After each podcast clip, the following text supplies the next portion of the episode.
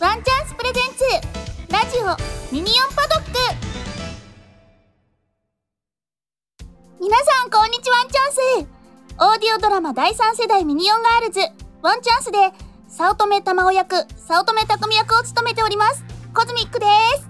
今週も先週に引き続き原作者の二平さんが来ています。今週もおります。いやー11月ですね。11月ですね。なりましたね今年は全然季節的なイベントがないんであーなんかもうそんなもんかっていう感じですけどね。あミニ四駆大会とかねこの時期でした？そうそうそうそうそうそうそう。だからジャパンカップが夏にあって、でその後オータムカップっていうそのまんまの名前の大会があったりするんで、その辺のその大会の名称で季節を感じるのがミニ四チューナーだったりするんですけどもね。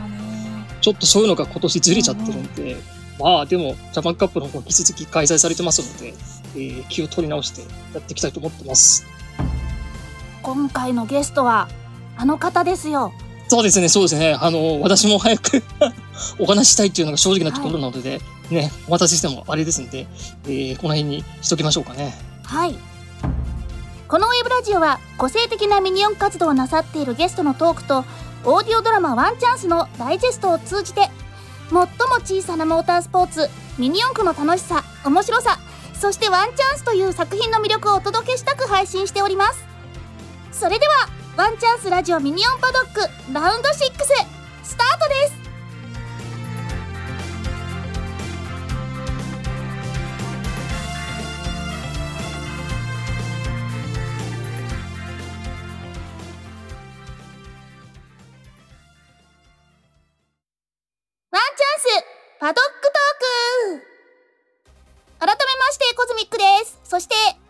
原作者のバージン2兵もおります。番組タイトルにあるパドックとはモータースポーツにおけるピット裏のスペースのこと。参加チームの関係者や招待客がレースの合間に過ごす憩いの場所です。このコーナーパドックトークではゲストの方をリモートでお迎えしてミニ四駆についてのお話を伺います。それでは今回のゲストをご紹介しましょう。漫画家の名場直樹さんです。こんにちは、ナバ直樹です。今回はありがとうございますお願いします。ナバさんといえば、ツイッターでもうね、これ、聞いてる方はおそらく皆さんご存知だと思うんですけども、掲載中のミニ四駆漫画、4クラで皆さんご存知かと思います。今日はお忙しいところ、ご出演いただいてありがとうございます。あ、いえいえ、こちらこそありがとうございます。はい。四クラで大好評掲載中のナバさんですけれども、ナバさんは1984年に大阪府ご出身。漫画家、イラストレーターとしてご活躍中です。雑誌掲載、ウェブ連載を経て、現在は企業からの依頼による執筆に加え、八重洲出版から発売の月刊誌、ラジコンマガジンに漫画イラストをご提供中です。そして、2018年4月からツイッターに掲載中の漫画、四クラが皆さんもご存知ミニ四駆ファンに大好評掲載中ということこういう形でなんか動画であるとか、ラジオとかに出演されるのっていうのは今までにあったりします、うん、いやいや、もうまるっきり初めてなんで。そうです、ね、なんですか？ありがとうございます。はい、いやいや、もうド緊張で。いやいやいや。いやいや。いやいやすごく渋くていいお声でいらっしゃる。いやいや、とんでもないです。皆さんに比べたらそんなとんでもございません。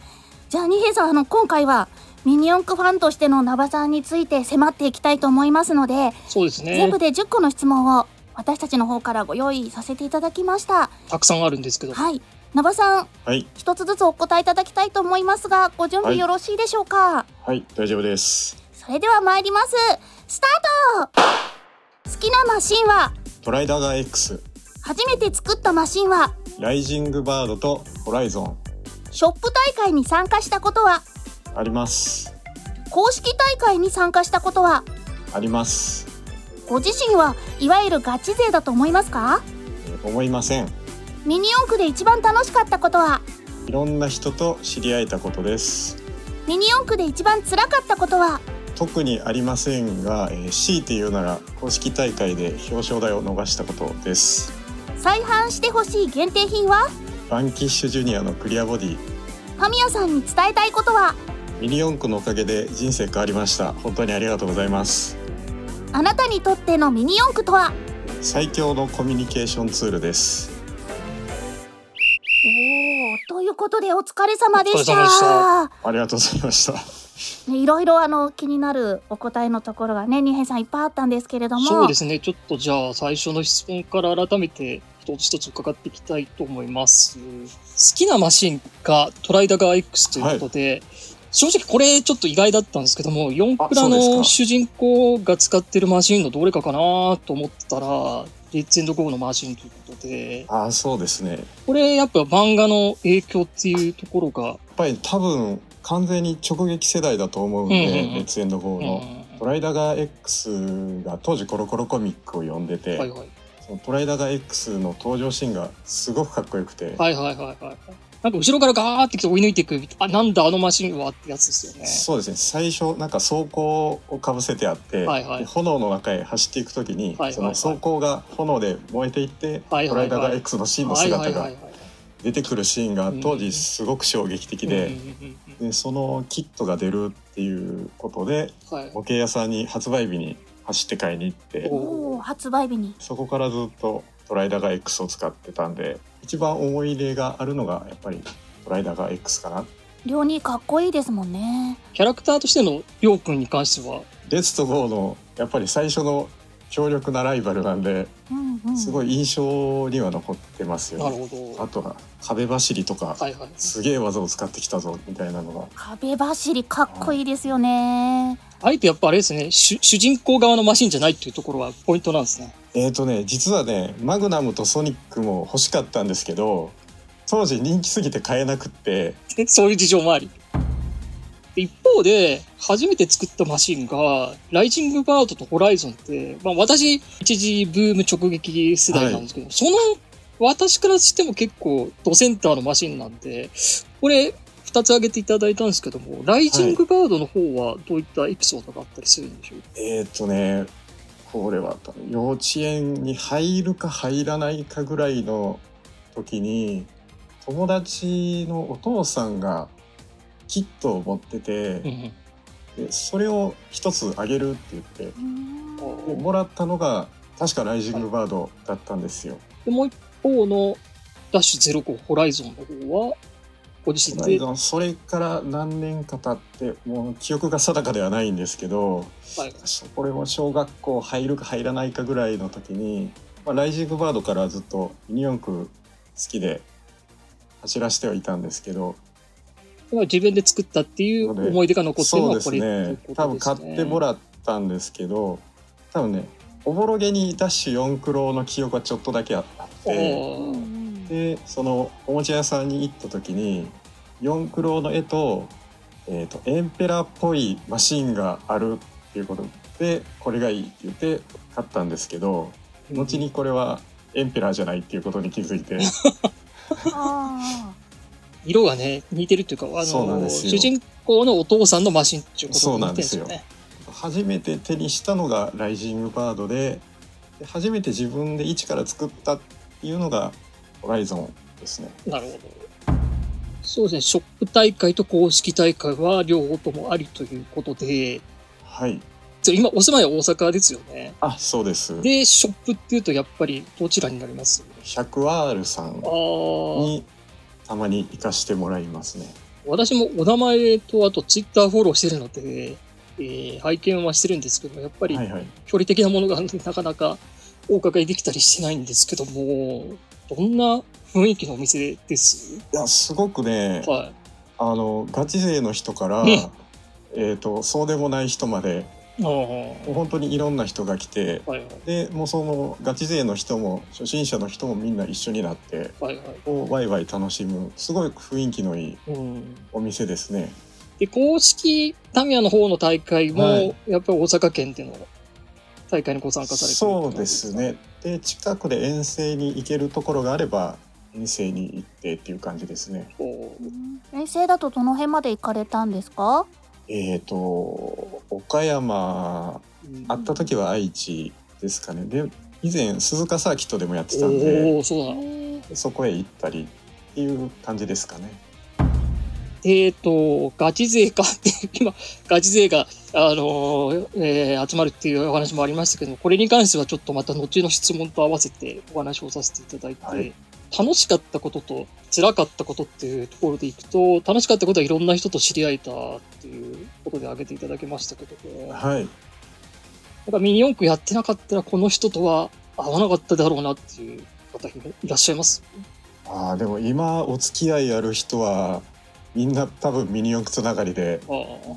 つながってる人たちばっかりですね。そういう意味だと、このラジオももうもろそうですけああ、どもうそうです、そうです。はい。あと、一方で辛かったことって、あえて挙げていただいたのか、公式大会で決勝進出を逃したっていう、ちょっとこれ、どういう、そこまで勝ち進んでたんですね、密かに。あそうです。その時、運よく、たまたまだとは思うんですけど、はいはい。準決勝まで行けて、準決勝ってことは、1次予選、あ、1次があって2次があって、またその後3回勝ってるってことですか？そうです、そうです。これ、結構ガチじゃないっておっしゃってましたけど、結構これはガチめの成績ですよ。1回でもそういうのが。でも、この時は本当に運が良かった感じです。で、その準決勝で、なんか事件があったんですか？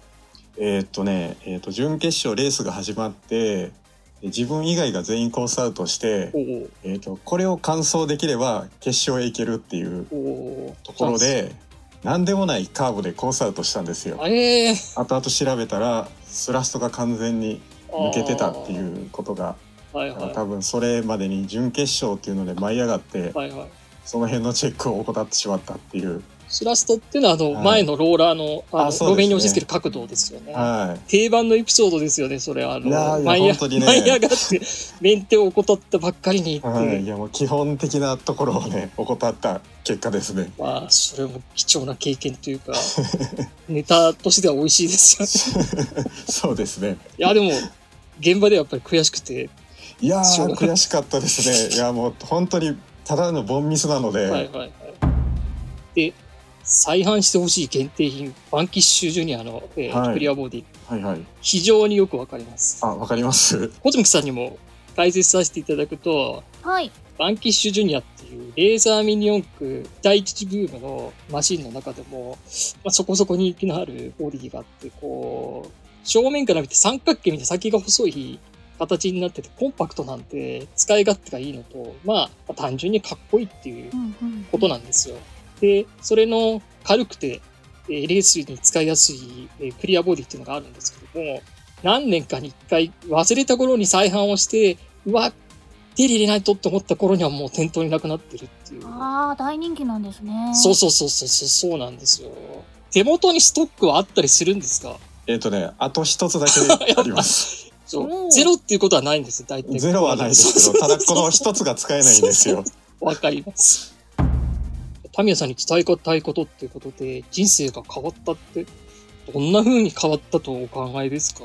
ただミニ四駆を始めたというよりは、はいはい。四駆らを書き始めたっていう方がうん。多分正確だとは思うんですけど、はい。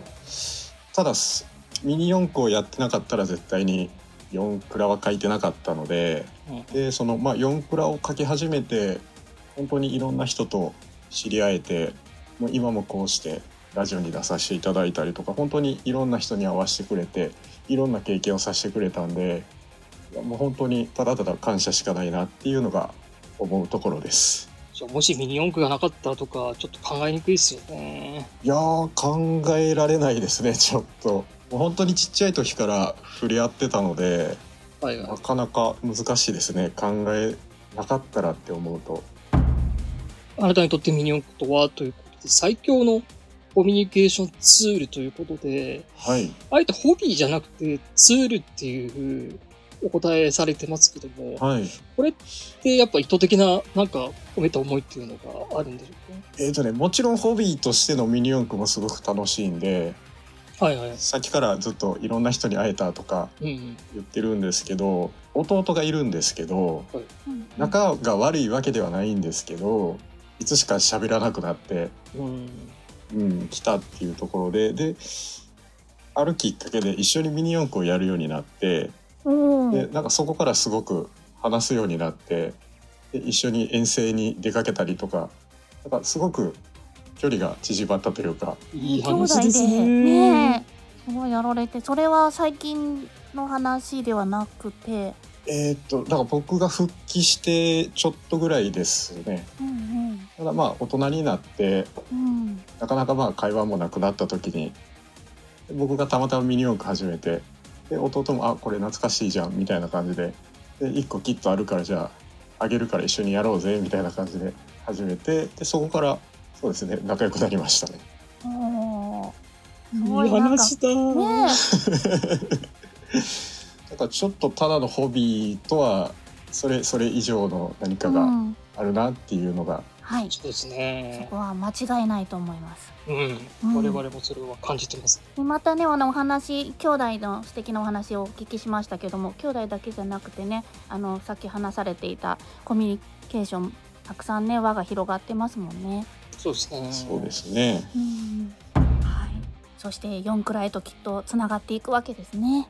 まだまだお話は尽きないんですけれどもお時間が来てしまったので来週はぜひ4くらのお話とか深めて深くいろいろ聞いていきたいと思います。ナバさん来週もよろしくお願いいたします。はい、お願いします。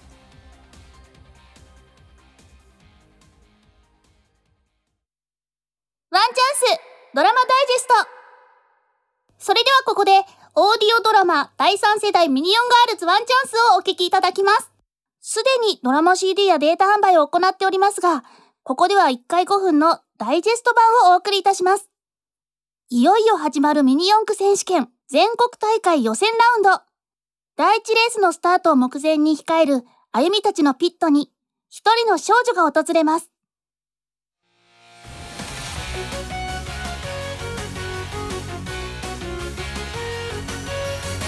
ボイスドラマワンチャンス全国版開幕予選ラウンド。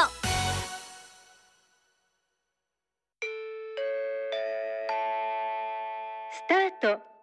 60分前となりました。ピットにて作業中の選手の方は30分前までにバーサスへのログインを完了させてください。よろしくお願いいたします。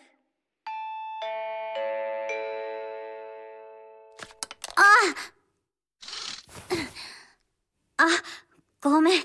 ありがとう。いや、あゆみ、緊張してる？うんまあちょっとね。大丈夫。あたいもみんなも、この会場にいる全員、そうだと思うから、玉を。ありがとう。礼には及ばず。すみません。誰かしら？スタッフの方でしょうか？開けてみるねはーいこんにちは。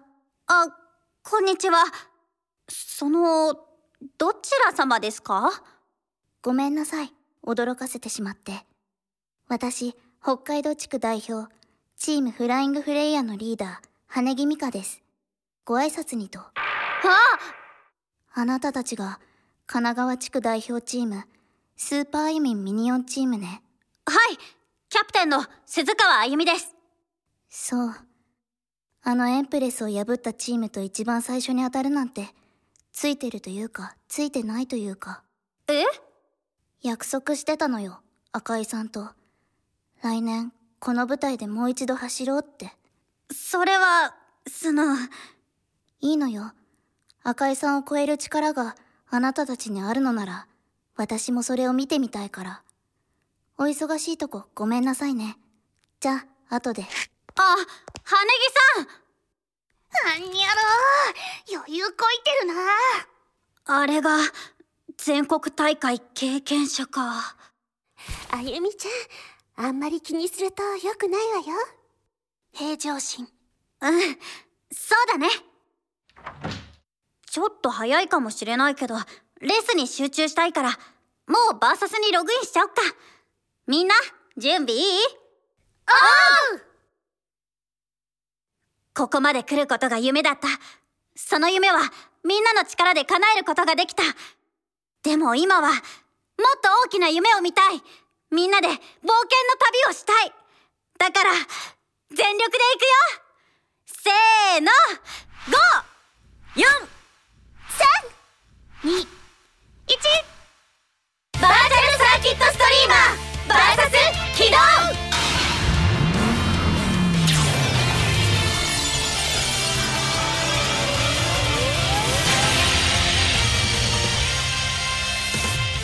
バーチャルサーキットストリーマー通称 VS はミニ四駆の走行性能を読み取り仮想空間のサーキットを走行させるシステムである。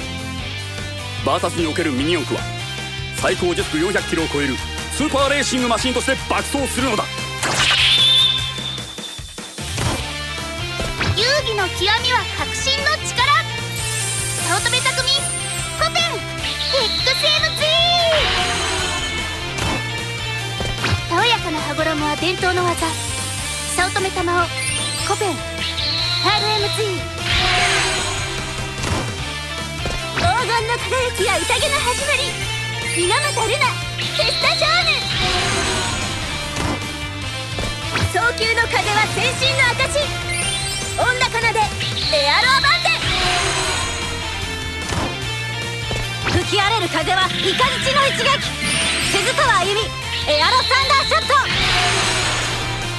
5つの願いをマシンに込めてスーパーあゆみミニオンチームフラットアート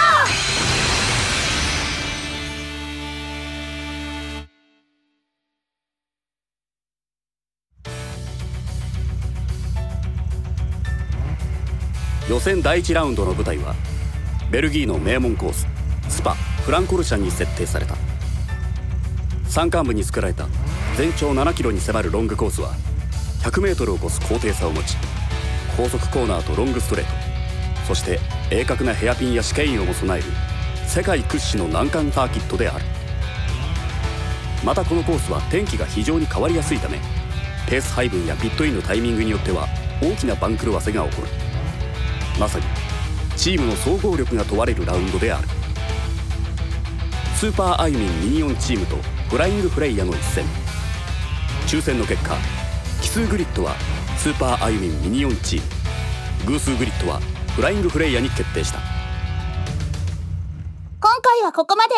次回は第2話開幕予選ラウンドその3をお送りいたします。このお話の完全版そして第1話から最新話までをいち早くお聞きになりたい方はドラマ CD やデータ販売をご利用ください。オーディオドラマ第3世代ミニオンガールズワンチャンス全国版。次回をお楽しみに。続いてはこちらのコーナーです。イカの部屋藤沢林役の五十嵐優子が皆様からのミニ四駆関連の質問、お悩み相談にお答えします。今週はバリスティックナイロンさんからいただきました。毎回楽しく聞いています。最近プラモデルやミニ四駆の積みをめぐって奥さんと口論になり仕方なく少し処分しました。でもまだ足りないというようなことを言ってきてかなり険悪です。こういう環境でミニ四駆を続けるのは無理なんでしょうか何かアドバイスがもらえればありがたいです。ありゃりゃ、深刻ですね。環境を変えるとは言っても奥さんですから、スペースの問題なら引っ越しするなんて言ってもそんな簡単じゃないし、難しい部分がありますよね。でも好きな趣味を諦めてほしくないので、奥さんも大事にしてるものや趣味があればバリスティックナイロンさんのプラモやミニ四駆もそれと同じくらい価値のある心のオアシスなんだって話して理解してもらえたら一番いいですよね。積みをめぐってっていうことなのでやっぱりすぐ作らないのにたくさんあるのが奥さんは嫌なのかな。僕もオタクで収集癖あるんですけど作るやる気スイッチなかなか入んなかったりでもきっと眺めるだけでも楽しいのでね持ってるっていうことだけでも嬉しいポイントなんですよね。というのを奥さんにも伝えるのはどうかな。リビングでおもむろに箱開けて「あーこの造形いいわ」って眺めてめでてる姿勢を見せる。頻繁に で完成品とか箱絵とか奥さんにも見せて「ここがかっこいいと思うんだよ」とか走ってるとこ見てもらうにはなかなかちょっと動画とかじゃないと難しいかもしれませんけどレースとかねこういうのが楽しいと思うんだよってナイロンさんの大事好きポイントをアピールする。でその時必ず楽しいんだよって雰囲気とともに伝え続けることができたらちょっとは理解してくれないかなそれでいつか一緒にやってくれたら最高。うーん奥さんナイロンさんと一緒に劣後の映画とかナバ先生の「四クラレーシング」とかあともちろんボイスドラマの「ワンチャンス」もね視聴してくれないかしら。あのタミヤさんのミニ四駆にカメラ載せた倉庫動画とかさ絶対楽しいと思うんだよな。ということで、皆さんが心安くミニ四駆できますように、次回もイカの部屋でお待ちしてます。またね。イカちゃん、ありがとうございましたイカの部屋では、イカちゃんへの質問相談を随時受け付けております。ツイッターにてハッシュタグ、ミニオンパドックをつけてツイートしていただくか、公式アカウント宛てにメッセージを送ってください。皆様からの投稿をお待ちしております。お知らせです。ライトノベル第3世代ミニオンガールズワンチャンスは、ウェブサイト、ワンチャンス .jp にて連載中です。オーディオドラマ版ワンチャンスドラマ CD も同サイトにて販布中。サイト内のプロダクトページからお求めいただけます。また、DL サイト .com では、各話ごとのデータ販売も行っております。全年齢向けの売り場で、ワンチャンスを検索してください。最新の情報は、Twitter、アットマーク、ワンチャンアンダーバー、ミニオン WD をご覧ください。ではここでナバさんの告知をお願いします。YouTube をやってます。ヨンクラレーシングって検索していただければ出てくると思うんでよろしくお願いします。今回もお時間となってまいりました。今日はあのゲストにナバさんが来てくださっているのでもう一回お呼びしたいと思います。ナバさんはい、今日はありがとうございました。はい、ありがとうございます。コズミックからナバさんに質問があるんですけど今いいですか、はい、はいはい、私あのヨンクラの YouTube とあの、はい。ツイッターを拝見していてあ、ありがとうございます。イカちゃんのあの、はい。クラの動画を拝見したんです、うんあのはいタイトルコール可愛いやつあるじゃないですか、はい、すごいあれはやつですね。ははい。い、はいはいあの一人五役っていう、はい、あれはどういういきさつでイカちゃんが動画の声を当てることになったんですか？えーっとね、話せばちょっと長くなるんですけど、はいどうぞどうぞ。もともとツイッター上で、えーっと四クラに出てくるななこちゃんっていう黄色いキャラクターがいるんですけど、はい。えっと、その子のマシーンのデザインコンテストをやった時にいろんな人にゲスト審査員をお願いしたんですね。おうでそのうちの一人に黄色といえば五十嵐さんしかいないっていうことで はいはい。その通りです。す。オファーをさせていただいてで快くあの OK していただいてでその五十嵐さん賞の発表の時に、えー、とあななこちゃんに声を当てて発表してしたいんですけどちょっと声をやっていただけませんかっていうところからきっかけでーあーなるほど。なるほど。あのななこちゃんのありました。そのあのショーのやつの YouTube も、そうなんですよ。そうなんですね。ななちゃんが先なんですね、そうなんですよ。でその時におまけで緑のきめいちゃんのはいはい。声もサプライズで入れてきてもらって、おおそんな二役もできるんだっていうのですごく驚いて。できるんですよ。そうなんです。そうなんですよ。すごいなと思って。で YouTube を始めたいなって思った時にこれ残りの3人ももしかしたらできないかなっていうふうに思ってダメ元でオファーをさせてもらったらもうあんなとんでもなく素晴らしいものが上がってきて。そうだったんですね。そっか。あのそうあの5人のタイトルコールはツイッターでもたびたび拝見して。いやあの、はい。本当にそれだけでもいいんであの見に来ていただければ。なるほど。なんかこれから先また声当てていく作品の予定とかもあるんですか？あいやこれ喋ってほしいなっていうのはいっぱいあるんでまたそれはおいおいっていう感じです。じゃあその時にコズミックもぜひちょい役でいいんで 混ぜてください。わかりました。あのバーターでいいんでイカちゃんの。はいよろしくお願いします。はい。それではえっ、とこちらで今日は終了とさせていただきます。それでは次のラウンドでお会いいたしましょう。お相手はワンチャンス早乙女玉緒役早乙女匠役のコズミックと原作者のバーニー二兵でした。バイバーイ。バイバーイ